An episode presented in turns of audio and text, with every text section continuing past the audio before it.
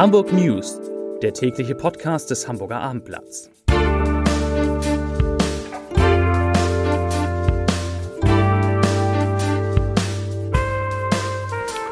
Moin, mein Name ist Lars Heider und heute geht es um eine neue Wohnungsbauinitiative, mit der der Hamburger Senat auch eine neue Volksabstimmung verhindern will. Weitere Themen, die Lage auf dem Hamburger Arbeitsmarkt ist besser als gedacht. Der Hamburger Winterdom geht los und will 20 Prozent weniger Strom verbrauchen und ein Hamburger Politikwissenschaftler nimmt Olaf Scholz vor dessen China-Reise in Schutz. Dazu Gleich mehr. Zunächst aber wie immer die Top 3, die drei meistgelesenen Themen und Texte auf abendblatt.de. Auf Platz 3, so soll es am Fernbahnhof Diebsteich aussehen, die Pläne. Auf Platz 2, Deutschlands mieseste Behörde kommt aus Hamburg. Die Top 10, also die Top 10 der miesesten Behörden. Und da ist Hamburg weit vorne. Und auf Platz 1, fast jeder zweite Mieter in Hamburg bangt um seine Wohnung. Das waren die Top 3 auf abendblatt.de. Die Angst vor einer neuen Volksabstimmung in Hamburg muss groß sein. So zumindest kann man die Einigung der rot-grünen Rathauskoalition mit zwei Volksinitiativen verstehen, die nach fast zwei Jahren dauernden Verhandlungen zustande kamen. Ergebnis? In Hamburg sollen künftig pro Jahr rund 1000 Sozialwohnungen mit einer Achtung 100-jährigen Mietpreisbindung entstehen. Damit sollen Mieter in öffentlich geförderten Wohnungen für diesen ungewöhnlich langen Zeitraum vor überbordenden Mieterhöhungen geschützt werden. Zudem soll künftig in Hamburg der Verkauf von städtischen Wohnungen und Wohngrundstücken grundsätzlich ausgeschlossen sein. Die Volksinitiativen haben im Gegenzug zugesagt, das Volksabstimmungsverfahren, das sie geplant haben, zu beenden. Die Wohnungswirtschaft landet die Vereinbarung eine dramatische Fehlentscheidung und verlangte zusätzliche Fördermittel, um diese Wohnung mit 100-jähriger Mietpreisbindung überhaupt bauen zu können. Krise.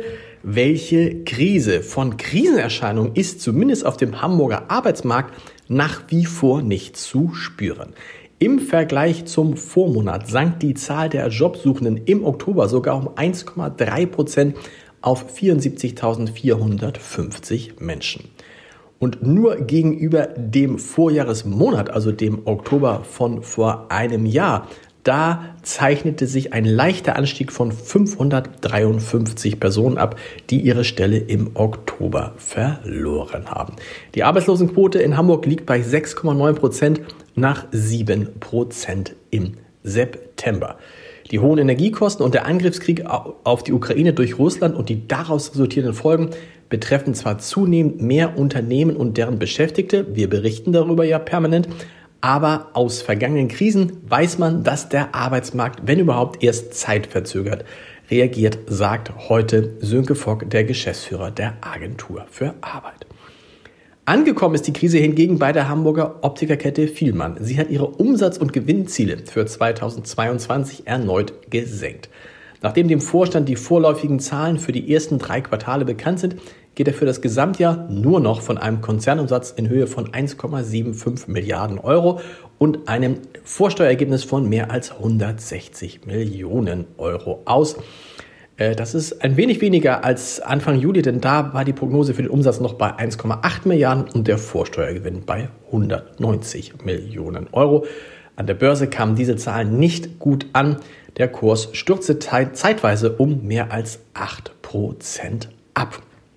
Und ich, wenn ich diese Zahlen höre und lese, muss ich immer an die kleine Hamburger Reederei Hapag-Lloyd denken. So klein ist die gar nicht zugegeben, die in diesem Jahr ja einen Umsatz, einen Gewinn, Entschuldigung, einen Gewinn anpeilt von bis zu 18 Milliarden Euro. Das heißt, es ist das Neunfache dessen, was fast das Zehnfache sogar, das Zehnfache dessen, was Vielmann als Umsatz plant. Und wahrscheinlich wird Hapag-Lloyd mit diesen 18 Milliarden Euro Gewinn sowieso das profitabelste Unternehmen in Deutschland in diesem Jahr sein. Verrückt.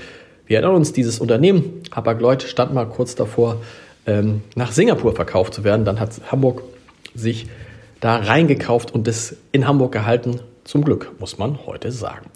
Wir sind wieder zurück in Hamburg, denn der Hamburger Winterdom wird in diesem Jahr nicht ganz so hell wie gewohnt erstrahlen. Das Ziel der Schausteller sei es, 20 Prozent Strom zu sparen. Das sagte heute der Präsident des Schaustellerverbandes Hamburgs, Robert Kirchhecker. Dafür soll beispielsweise auf einen Teil der Beleuchtung verzichtet werden und nahezu alle Fachgeschäfte und Fahrgeschäfte vor allem hätten bereits auf stromsparende LED-Lichter umgestellt. Ein Schritt zu mehr Nachhaltigkeit ist auch der Ausschank der meisten Heiß- und Kaltgetränke in Pfandbechern. Der Winterdom beginnt am Freitag und bis zum 4. Dezember können sich Besucher dann in den Geschäften von 223 Schaustellern vergnügen. Und noch eine Nachricht, die kann man kaum glauben. Die Preise seien seit dem vergangenen Sommerdom nicht gestiegen. Zu den Höhepunkten des Winterdoms zählen die Feuerwerke natürlich und zwei Superheldentagen mit Idolen aus Kino und Fernsehen zum Anfassen. Da sind wir gespannt. Und ich habe noch zwei Podcast-Tipp für Sie.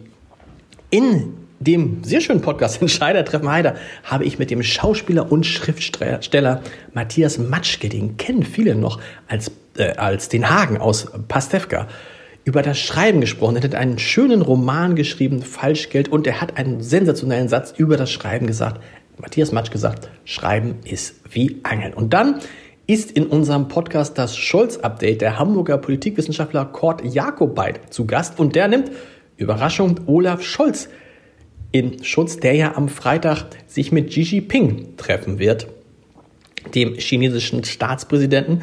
Und Kurt Jakobait sagt, dass es natürlich richtig ist, dass Olaf Scholz nach China fährt und den Dialog aufrechterhält. Gerade in Zeiten wie diesen sagt er, weil noch eine Krise, insbesondere eine wirtschaftliche Krise mit China, können wir gerade nicht gebrauchen. Alles zu hören unter www.abendblatt.de slash podcast. Und wir hören uns morgen wieder mit den Hamburg News um 17 Uhr. Bis dahin. Tschüss.